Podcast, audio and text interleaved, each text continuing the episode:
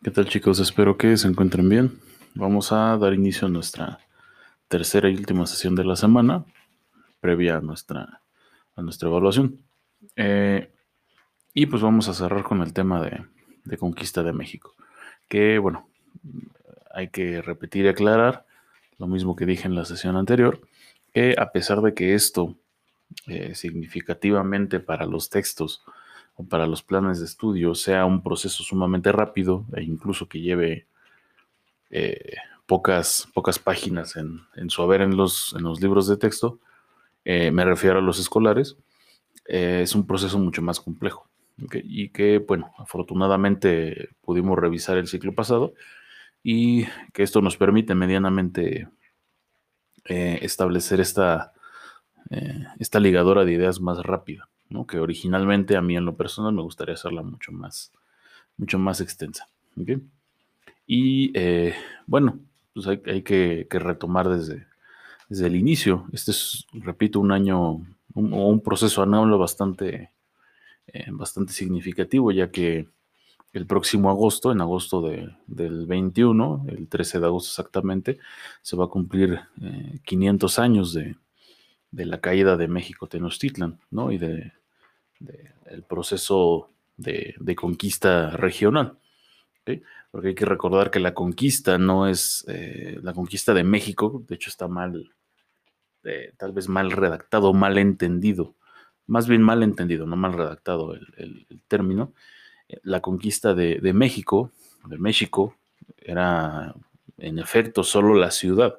O sea, recuerden que Tenochtitlan tenía ese, ese nombre, ¿no? México Tenochtitlan.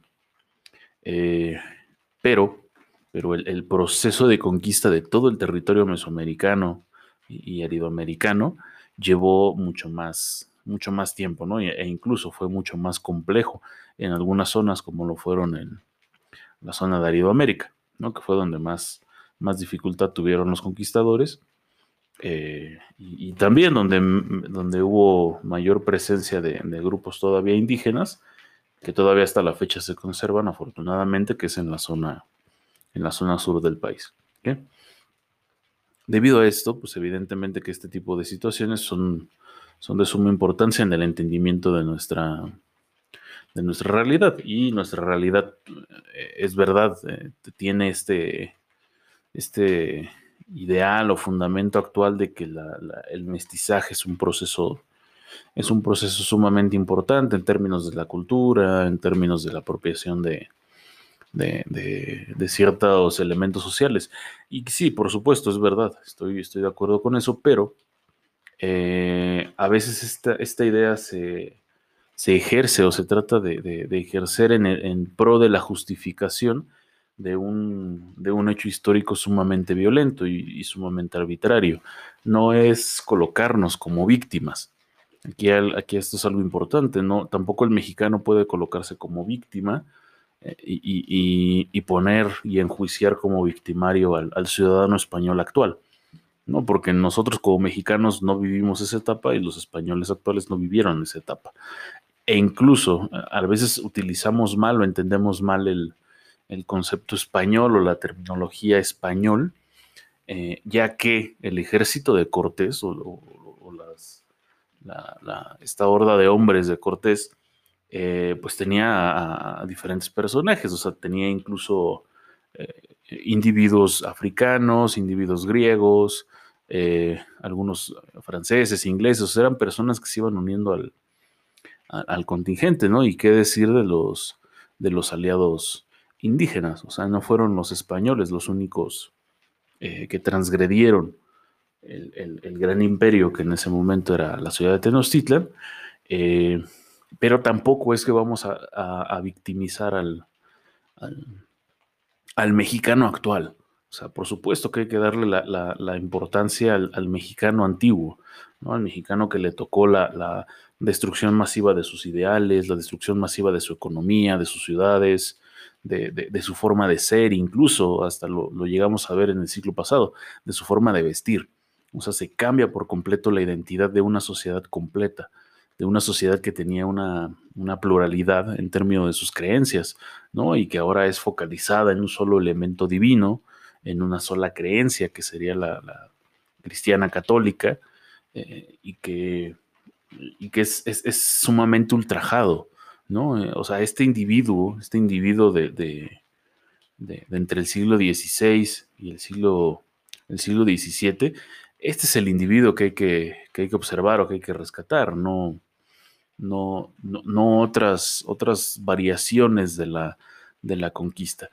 ¿Qué tenemos que entender hoy? Por supuesto que la conquista nos da grandes referentes, digo, no, casi nuestra vida completa eh, está, está, focalizada en términos de esas creencias y, tradiciones y que son válidas, incluso muchas de ellas son, son extraordinarias, eh, pero sí tendremos que hacer una reflexión mucho más centrada en el sentido de dividir el proceso histórico con eh, la, argumentación que podemos tender incluso hacia el racismo, ¿no? Que este, por supuesto que existe en México, tal vez no en, la magnitud o intensidad como sí se refleja, por ejemplo, en, Estados Unidos o en algunos países europeos, ¿no? Donde es sumamente visible, sumamente brutal el, el esquema racista, pero en México lo tenemos, por supuesto que lo tenemos. Tal vez en estos llamados microracismos, que son difíciles de, percibir, eh, pero no porque sean ocultos, sino porque hemos aceptado tanto la, idea de,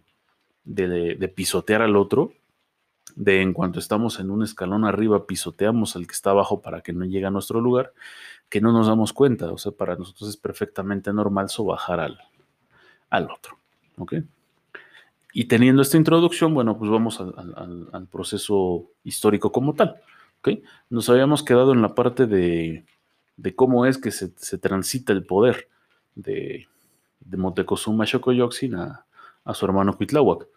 Em, en este proceso de, la matanza del Toshkal, eh, ya tenía, ya tenía en su contra el argumento de, por qué no parar antes a los, los invasores, ¿no? ¿Por qué no detenerlos antes? O es más, incluso una pregunta inicial, ¿por qué haber dejado que entraran a la ciudad? ¿no?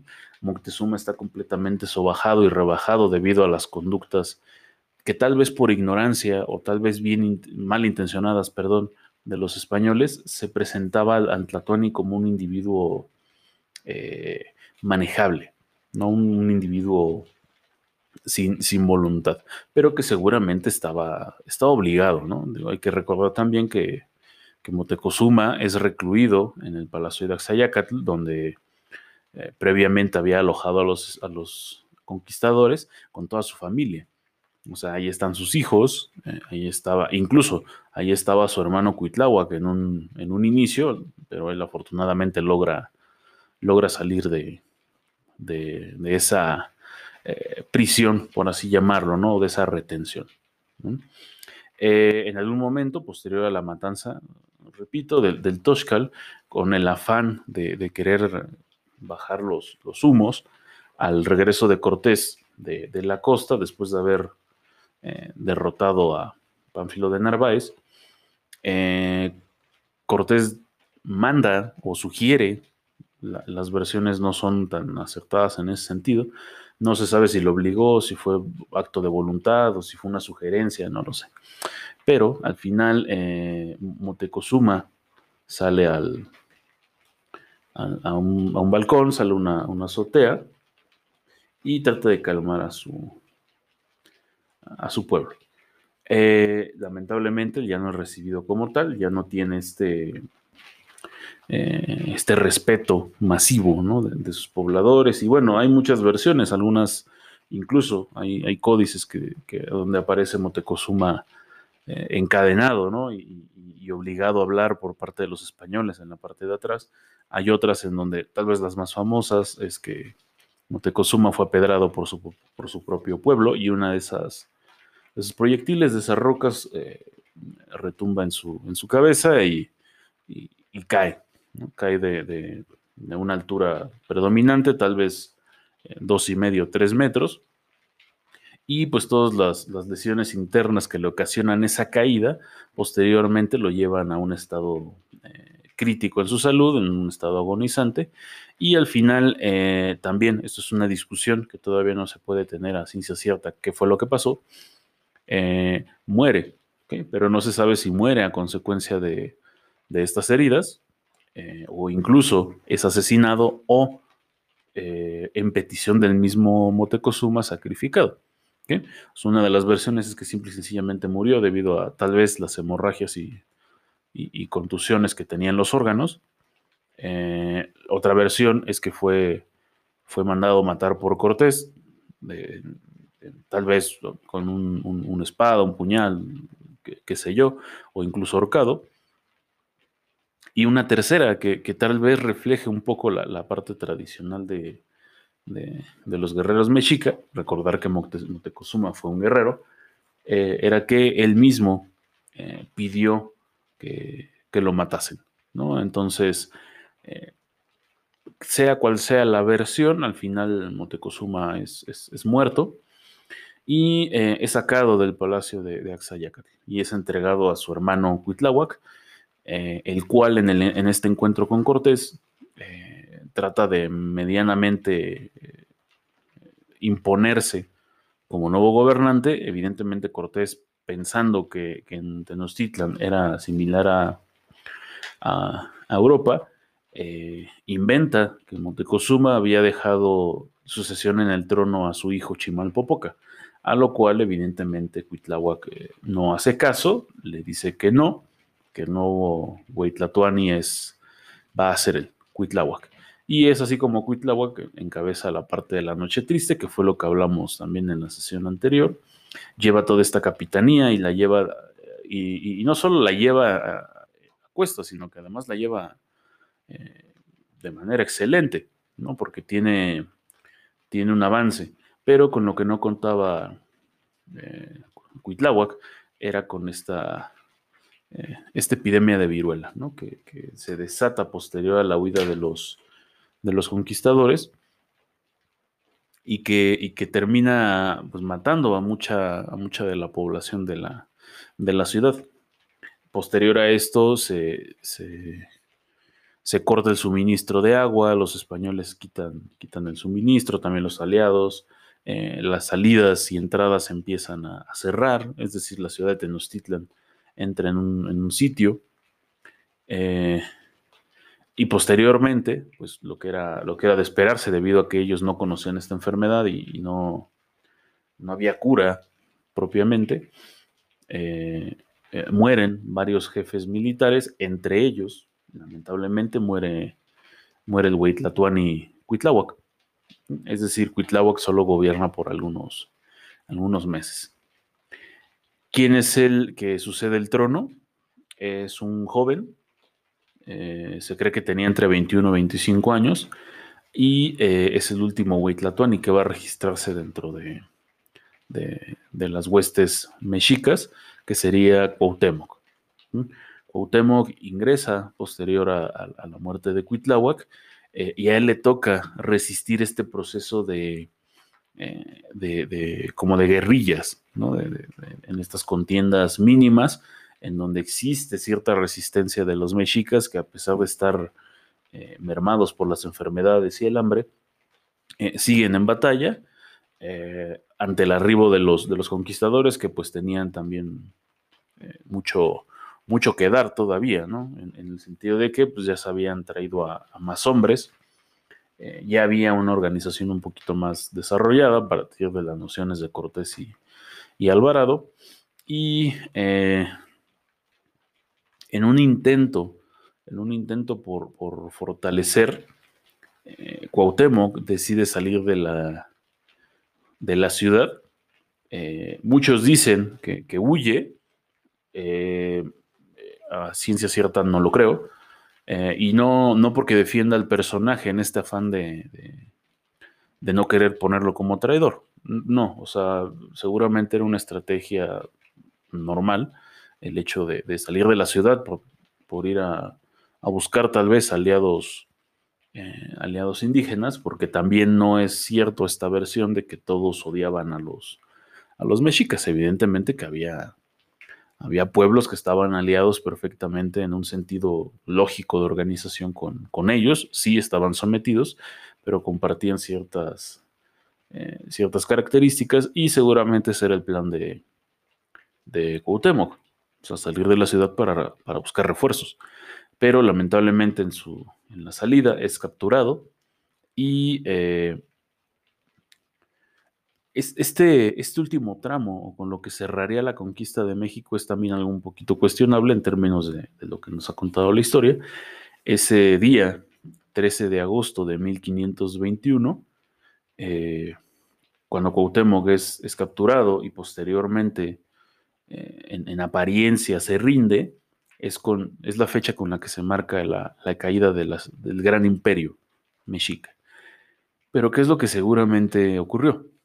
Eh, dentro de esta idiosincrasia mexica, cuando un guerrero es, es derrotado, eh, él entiende que su vida tiene que ser llevada hacia los dioses. Entonces, Cuauhtémoc al entenderse derrotado, o sea, no, no es que no, no quisiera aceptar la derrota, se entiende como derrotado, lamenta profundamente que su, su pueblo tenga que caer en, en, en, su gobierno, por así llamarlo, él, ofrece su vida, a lo cual Cortés evidentemente no accede, no, no lo sacrifica o no lo manda a matar en ese momento, eh, porque debido a que Cortés eh, tenía otro plan y ese plan era pues evidentemente torturar a, varios jefes y elementos eh, mexicas que estaban en su, en su grupo de contienda para, para saber dónde había quedado el, el, oro que se había perdido en aquella noche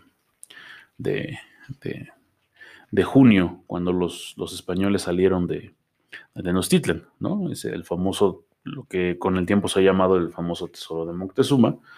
Em, y pues la, la, historia que todos conocemos, al final deciden torturarlo, queman, queman sus pies por completo, es decir, eh, lo más seguro es que en ese proceso de tortura, Cuauhtémoc haya perdido los, los pies por completo. O sea, no, no, no que presentara quemaduras, no que presentara un, desgajamiento de su piel. O sea, pudo haber, seguramente pudo haber perdido los ambos pies. E incluso hay versiones que dice que también eh, fue, fue quemado de las manos, ¿no? Entonces se quedó sin, sin pies. Eso es seguro. O sea, no, no, le quedaron más que el, hueso principal de la, pierna. Eh, y se dice que también las, manos las, las, perdió, ¿no? Bueno, sobre todo la parte de los, dedos, o sea, perdió los, los, dedos en esa, en esa tortura y estuvo a cuestas de, eh, eh, de Cortés por mucho, por algún tiempo, más bien por algún tiempo, hasta que simple y sencillamente Cortés decide decide asesinarlo, decide colgarlo, eh, ya que lo culpa de, una posible rebelión. Se le culpaba de que probablemente se estaba organizando con, con la nobleza mexica que todavía existía en ese entonces, a pesar de estar siendo obligada a cambiar por completo sus, sus esquemas de, sociabilidad. Y eh, para evitarse problemas, tal vez, Cortés decide, decide matarlo. Y es, muerto en la horca. Y, es así como termina el, linaje de los Huaytlatuani en, en, los mexicas. ¿no? Es, un proceso sumamente cruento, es un proceso sumamente violento, fortuito para los españoles debido a la, cuestión de la viruela. También no podemos decir que la victoria fue de Cortés, como él así lo manifiesta en muchos, muchos casos, incluso en parte de sus cartas de relación, él así lo menciona que, la estrategia y la idea fue de él, cuando pues no, o sea, le toca la parte de que la población es mermada, o sea, el, ejército más importante de esa zona es mermado debido a una, a una enfermedad que desconocían. Eh, tiene la, ventaja de que muchos pueblos se empiezan a unir a él debido a este malentendido con, con, los mexicas que tenían desde hace años, pero que en algunos casos no habían entendido al 100% cuál era el, eh, el costo, ¿no? que en este caso muchos pueblos quedaron sometidos, algunos aceptaron por completo las creencias e incluso la religión eh, católica. Digo, ponemos un ejemplo, los, los, otomís en la parte de, lo que hoy conoceríamos como Naucalpan. Hoy se tiene esta, esta leyenda de, la Virgen de los Remedios, que fue la que, la que termina ayudando al ejército de Cortés a ganar. Y al final los otomís de esa zona pues deciden, deciden acoplar sus creencias, eh, pero va a haber otras completamente diferentes que son las, de, del pueblo original, toda la zona de Anáhuac, eh, está sumamente renuente a, aceptar el, catolicismo como nueva, nueva versión de, la espiritualidad mesoamericana, ¿no? O ahora, nuevo español. Bueno, chicos, con esto vamos a cerrar y así terminamos el tema. La próxima semana vamos a empezar a revisar las características principales de la colonia. bueno, en realidad pues sería la, parte de la sociedad, la parte de, la economía, la educación, la transformación social en, su conjunto y por supuesto eh, un tema bastante, bastante complejo que pues ya lo hemos revisado, ya lo han revisado conmigo, que es la religión en la Nueva España y la parte de, de la Santa Inquisición. Bueno, recuerden realizar su actividad en, en Classroom y si tienen dudas no olviden escribirme. ¿Vale? Que estén bien.